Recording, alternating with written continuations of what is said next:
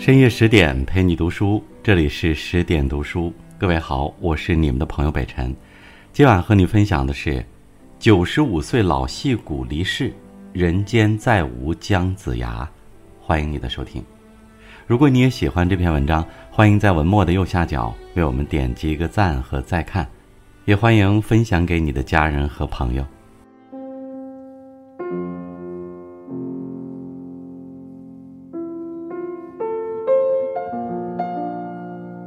吕望公驾鹤神游，回归仙班去也。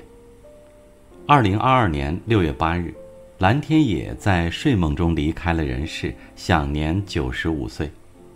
他的一生可谓传奇色彩浓厚，经历过革命动荡，见证了新中国成立，又在后来的风雨里几经沉浮。时代在他身上打下烙印，岁月沧桑了容颜。而那颗赤诚纯粹的心始终不变。斯人已逝，风骨长存。蓝天野留给我们的远不止舞台的阴影。一九二七年，蓝天野在河北饶阳县出生，父母给他起名为王润森。他刚满月不久，一家人就迁居到北平生活。少年时的蓝天野有些内向。喜爱画画，并把绘画当做自己一生的事业。为此，他还考到国立北平艺术专科学校油画系，打算继续深造。有一次，好友苏民找到蓝天野，邀请他一起出演话剧。由于童年受过母亲听戏的熏陶，他对话剧表演很感兴趣。加上当时话剧对革命的直接影响，从未接触过表演的蓝天野竟然直接答应了。初涉舞台的第一个角色微不足道，只有一两句台词和零星镜头。面对同事出言讽刺，他落落大方的回应：“没有小角色，只有小演员。”随后，在苏民的引荐下，蓝天野加入沙龙剧团。随着对戏剧文化的深入学习，也渐渐唤醒他内心深处对舞台的热爱和向往。当时的蓝天野穿梭于学校和家的两点一线。日子简单宁静，也格外充实。直到三姐归来，如一颗石子投进湖水，搅弄出生命的波澜。一九四五年，离家出走六年的三姐石梅突然回家，亮出自己的地下党身份。为了方便工作，三姐把家作为北平地下党的联络点，配合组织发展党员。而她的第一个发展对象就是蓝天野。耳濡目染之下，蓝天野开始帮助姐姐开展革命工作。当时家里有个短波收音机，他就负责收听解放区电台，记录和刻板重要消息。随后，他正式入党，开始送情报、递物资。国内局势险峻之时，他甚至不惜冒着生命危险，伪装成国民党少校，在解放区和白区间传递情报、运输资料。就这样，他切换两种身份，游行于白与夜之间，度过了几年革命动荡的时光。局势缓和后，他刚撤回解放区的第一晚，组织就让他改名字。你在国统区还有亲戚朋友，很多关系不能相互影响，所以到解放区就得改名字。现在就改，来不及查字典，他的脑海里直接蹦出三个字：蓝天野。从此。这个带着艺术气息和家国情怀的名字，深深刻在了他身上。国内局势稳定后，当时组织希望蓝天野继续从事戏剧事业，扩大党在人民群众中的影响力。蓝天野遵从指示，到北京人艺剧院深造，成为了第一批演员。当时，蓝天野经常和老舍、曹禺和焦菊隐在剧院推敲排演细节。有一天。老舍拄着拐杖来到仁义二楼会议室，当着一众演员、导演，绘声绘色读起《茶馆》剧本。念完之后，大家欢呼雀跃，剧院当下就决定排演《茶馆》，让演员自主申请角色。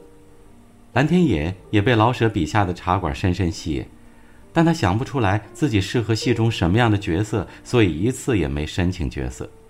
可等到演员名单公布后，他赫然发现自己的名字出现在角色秦仲义旁边，心里又惊又喜。为了演好秦二爷这个角色，他去搜集民族资本家的人物照片，足足找了一千多张。当时的他出身封建大家族，对民族资本家并不熟悉。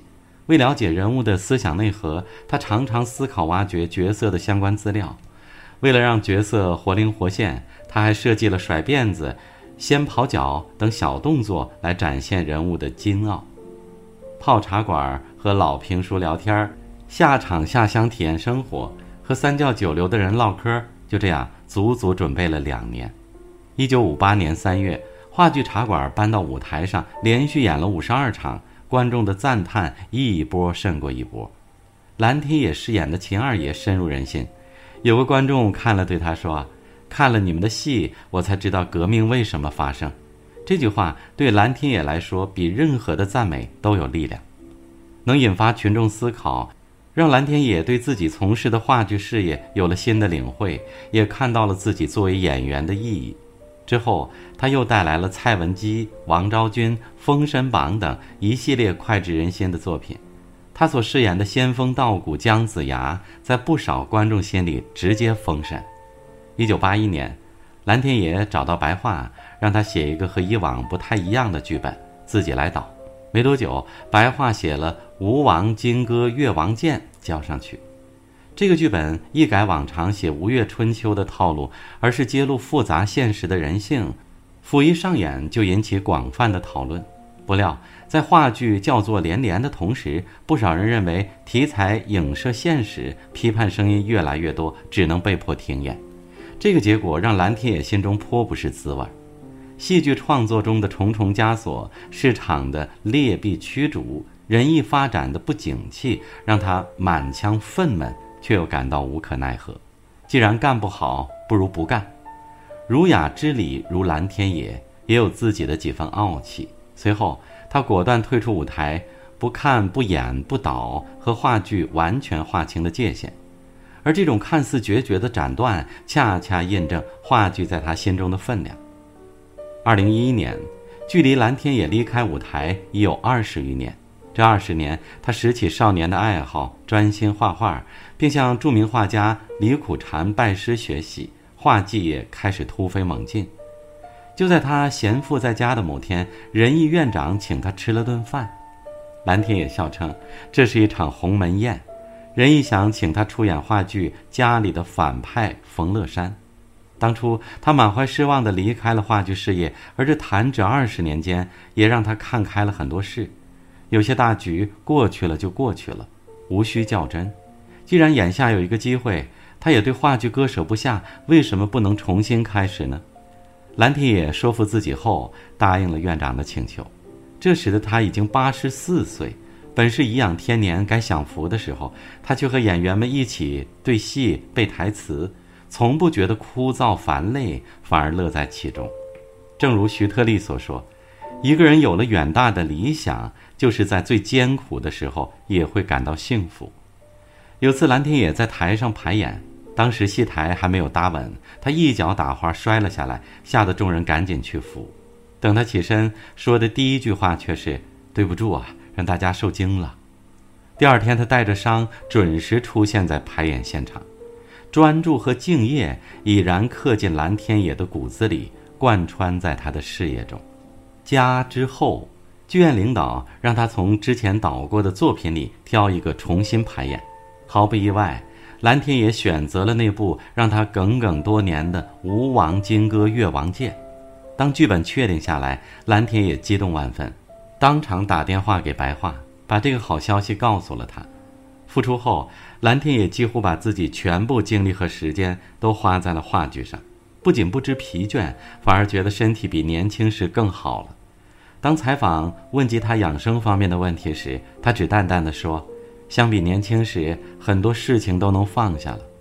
年轻时的蓝天野脾气直，很多事情都看不惯。随着年龄的增长，经受的挫磨越多，对以前无法释怀的事也不再那么较真儿了。”放下二字并不简单，但他愿意与自己和解，也正是如此，他才选择回归舞台，继续自己的热爱。耄耋之年的蓝天野对待工作一丝不苟，十分严肃，同行演员和他拍戏总会有些紧张，可到了私下里，蓝天野却像个童心未泯的老爷爷。他平时十分喜欢抓娃娃机，抓到的娃娃拿回家就给自己养的流浪猫狗当做玩具。